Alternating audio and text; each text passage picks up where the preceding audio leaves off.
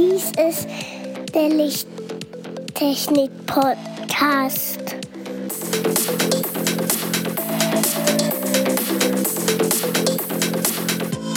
Das beste Licht für deinen Bedarf.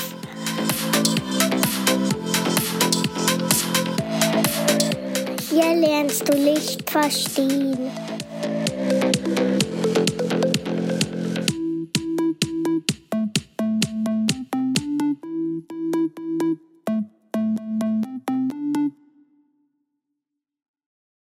Willkommen zum Lichttechnik-Podcast, Folge 23. Hallo Andreas. Hallo Markus. Und hallo lieber Zuhörer. Heute habe ich mal Lust auf einen Quickie. Andreas, was hältst du davon, wenn wir heute nur das Thema Fotodiode behandeln? Kein Problem. Du hast mich etwas irritiert mit deinem Quickie, aber man kann es auch unter einer schnellen Folge ablegen. Ja, eben ein Podcast-Quickie. Genau. Okay, dann legen wir mal los. Was ist eine Zuschauer Fotodiode? Sind, oder die, die Zuhörer sind was? Ganz gespannt, auf was wir jetzt hinaus wollen. Genau. Wollte ich sagen. ja, eine Fotodiode ist im Prinzip eine sehr kleine Solarzelle. Wenn man das so sagt. Das heißt, wenn ich mehrere dieser Fotodioden nehme, kann ich damit mein Handy laden. Ja, wenn du auf dem Schrottplatz einige von diesen Fotodioden finden kannst, ein paar tausend, kannst du bestimmt damit was anfangen. Einzeln zu kaufen wird ein bisschen teuer, aber. Ja, Fotodioden sind zwar günstig, aber, aber wenn du hochrechnest, die Fläche einer Solarzelle als mit kleinen Fotodioden aufbauen, da braucht man schon sehr viele Fotodioden. Und viel löterisches Geschick, wenn man das so sagen kann. Ja. ja, kurz gesagt, eine Fotodiode ist eine Diode mit einer PN-Schicht, die lichtempfindlich ist. Und diese PN-Schicht liegt sehr nah an der Oberfläche und wird von einfallendem Licht gut erreicht. Also in einem Winkel von um die 180 Grad ist es möglich, eine Spannung aus so einer Fotodiode zu bekommen. Genau. Und der Vorgang, wenn Licht auf die PN-Schicht der Fotodiode trifft, werden Elektronen gelöst. Und diese Elektronen wandern dann entsprechend zu einer Elektrode hin. Und dadurch entsteht eine Spannung. Fotodioden werden in der Regel in Sperrrichtung betrieben. Durch die angelegte Sperrspannung vergrößert sich die PN-Schicht. Das heißt, die Schicht, in der die Elektronen gelöst werden können, wird einfach durch diesen Betrieb in Sperrrichtung deutlich vergrößert. Auf so einer Fotodiode wird in der Regel auch ein Filter aufgebracht. Dies ist zum Beispiel erforderlich, dass die Diode eine bestimmte Eigenschaft erfüllen kann.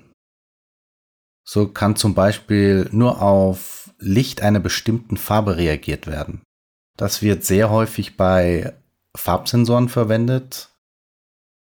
Rot, Grün, Blau oder noch zusätzlich andere Farbe, um eventuell einfache Spektrometer zu realisieren.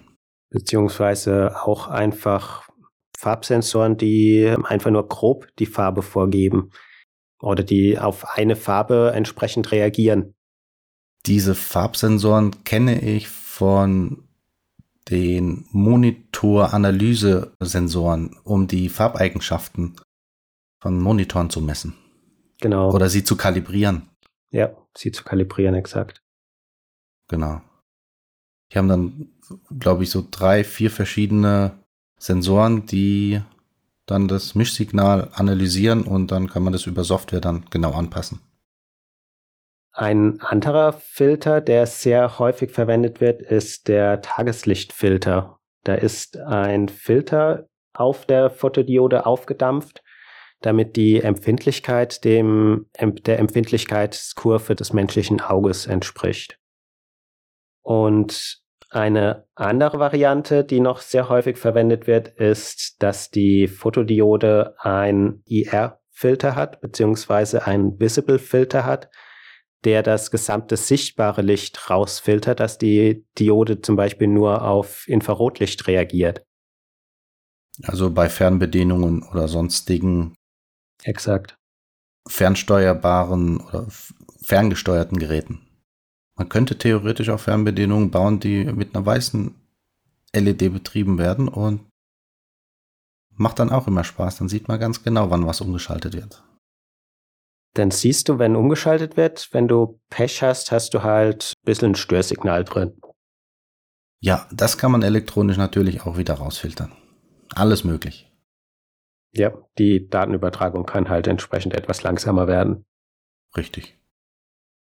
Wird ja auch teilweise verwendet für diese Kommunikation zwischen Deckenlampe und Rechner. Da kann das Ganze über das normale Licht erfolgen. Okay. Aber nur als Sender des Lichts oder empfängt die Lampe dann auch?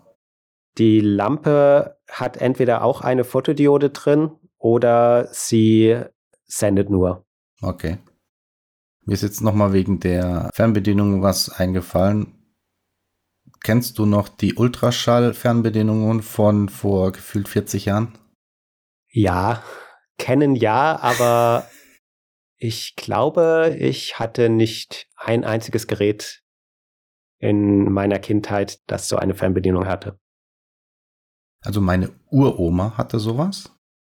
Und ich habe diesen Ton als kleiner Junge noch sehr gut hören können. Das hat so genervt, dieses Gefiepse. Gefühlt 17, 18 Kilohertz waren das bestimmt. Aber jedes Mal, wenn die da den Knopf gedrückt hat, war das ein unerträglicher Ton, an den ich mich bis heute noch erinnere.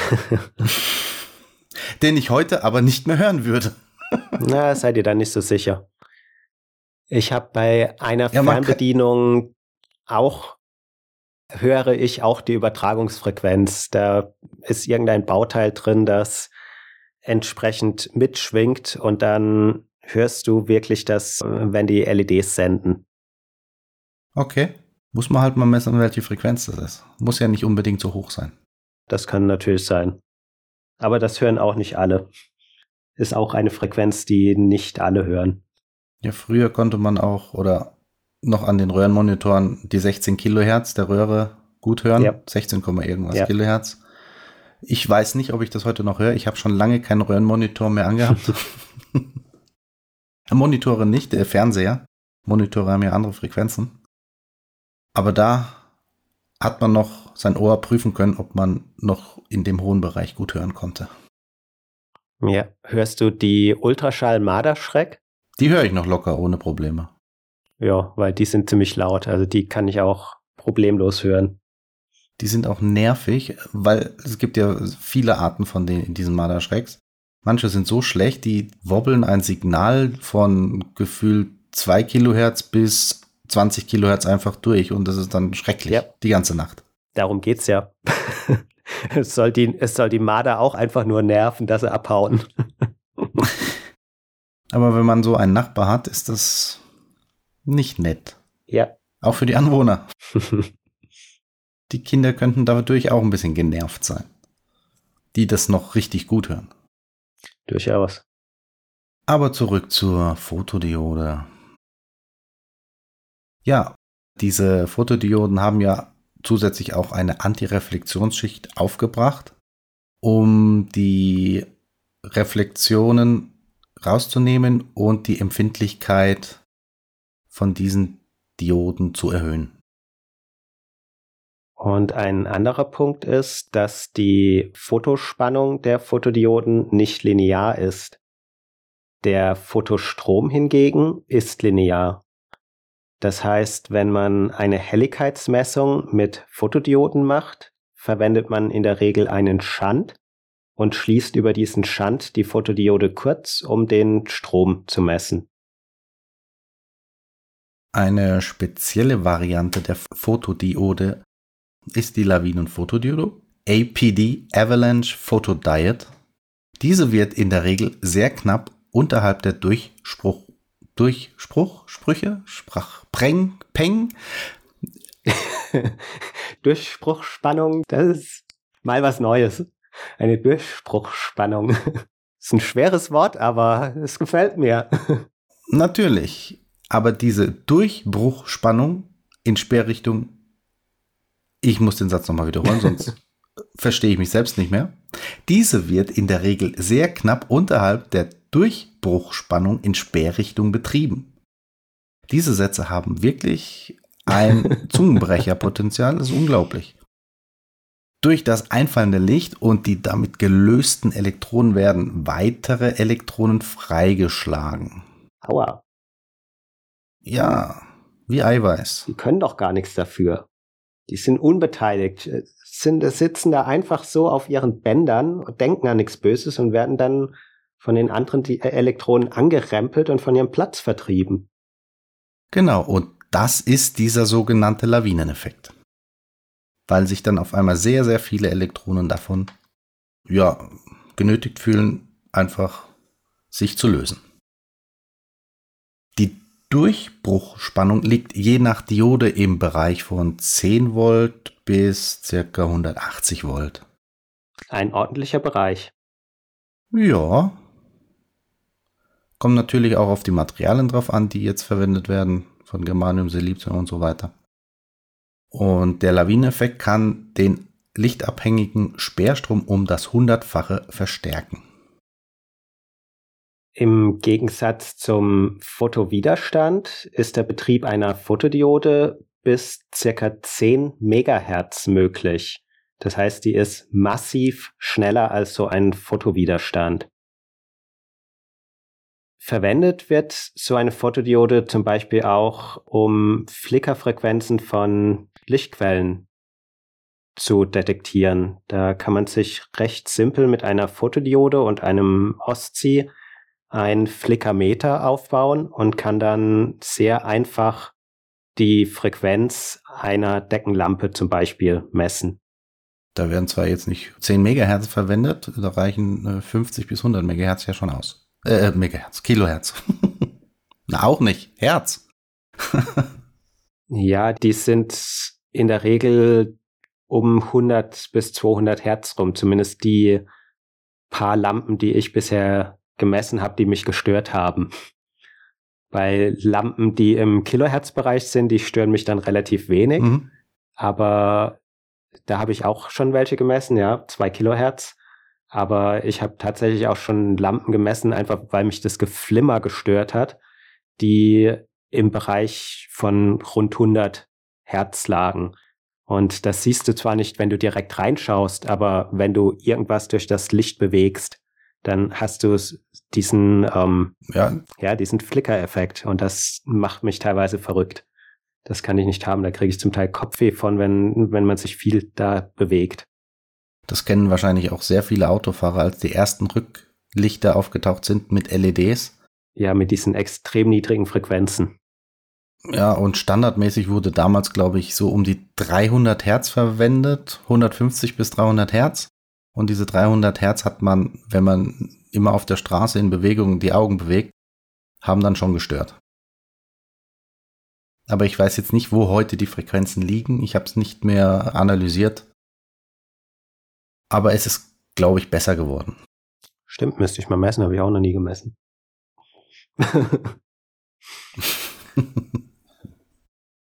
Du hast ja ein Auto, was sowas äh, hinten drin hat. Ja. Kannst du mal überprüfen. Ja. Sowohl hinten als auch vorne. Ich habe immer noch die gute alte Glühbirne drin. Die habe ich auch in einem Auto. Im Camper. Ja. Und ich habe ein älteres Fahrzeug, das auch schon LED-Rückbeleuchtung hat. Nämlich mein Motorrad. Dann kommen wir jetzt zu den Materialien, die bei Fotodioden in, im Einsatz sind. Und wie beim Fotowiderstand werden hier die verschiedensten Materialien dazu verwendet, um auch die Wellenlängenabhängigkeit zu definieren. Bei Bleisulfid oder Blei-2-Sulfid liegen die detektierbaren Wellenlängen bei 1000 bis 3500 Nanometer. Also im nahen Infrarot bis mittleren Infrarotbereich. Genau. Dann hätten wir das Cadmiumtellurid. Das liegt mit 5000 Nanometer bis circa 20.000 Nanometer deutlich darüber. Also im Far Infrared, Ferninfrarot. Das Galliumphosphid liegt bei 190 Nanometer bis 550 Nanometer, also vom UV bis grün. 550 Nanometer ist grün, ja. Das Gallium-Aluminium-Arsenid dotiert mit Antimon liegt bei 750 Nanometer bis circa 1900 Nanometer, also im roten bis nahen Infraroten. Galliumarsenidphosphid ist im Bereich von 300 Nanometer bis 680 Nanometer. Also auch UV bis rot. Dann hätten wir Germanium, was eine sehr häufige Photodiodenart ist. Das liegt im Bereich von 400 Nanometer bis 1700 Nanometer, also über den gesamten sichtbaren Bereich bis in das nahe Infrarot. 400 Nanometer ist das, was man früher aus der Disco kennt, was man unter Schwarzlicht verstanden hat. Indium-Gallium-Arsenid liegt im Bereich von 800 Nanometer bis 2600 Nanometer. Indium-Gallium-Aluminium-Arsenid bei 800 Nanometer bis 1600 Nanometer und Indium-Gallium-Arsenid-Phosphid von 1000 Nanometer bis 1600 Nanometer. Dann hätten wir das Indium-Arsenid. Das liegt größer 3500 Nanometer, also im fernen Infrarotbereich. Außerdem gibt es noch die Möglichkeit, Quecksilber-Cadmium-Tellurid zu verwenden. Das hat eine Empfindlichkeit von 400 Nanometer bis 14.000 Nanometer, also wieder im kurzwelligen Blauen angefangen bis in das ferne Infrarot. Und die häufigste Art der Fotodiode, Andreas? Ist das Silizium. Kennen wir alle aus dem Sandkasten. Liegt bei 190 Nanometer bis 1100 Nanometer. Also im gesamten sichtbaren Bereich von UV bis nahes Infrarot. Alles abgedeckt und deswegen auch die häufigste Art und da es überall zu finden ist, auch günstig herzustellen. Genau, da reden wir wirklich im Bereich weit unter einem Euro für eine Fotodiode mit einer Fläche von 3x3 Millimetern. Wir können noch die Anwendungsbereiche von Fotodioden zusammenfassen. Die meisten haben wir schon mal erwähnt vor ein paar Minuten, aber zusammengefasst, wir haben die Möglichkeit, mit Fotodioden Farbsensoren zu bauen. Wenn man ein Array von Fotodioden zusammensetzt, kann man einen Bildsensor bauen. Man kann einen Helligkeitssensor damit bauen.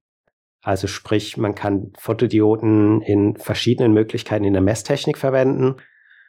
Oder man kann sie zum Beispiel auch in der Datenübertragung verwenden, wie vorher schon gesagt, in Fernbedienungen und so weiter.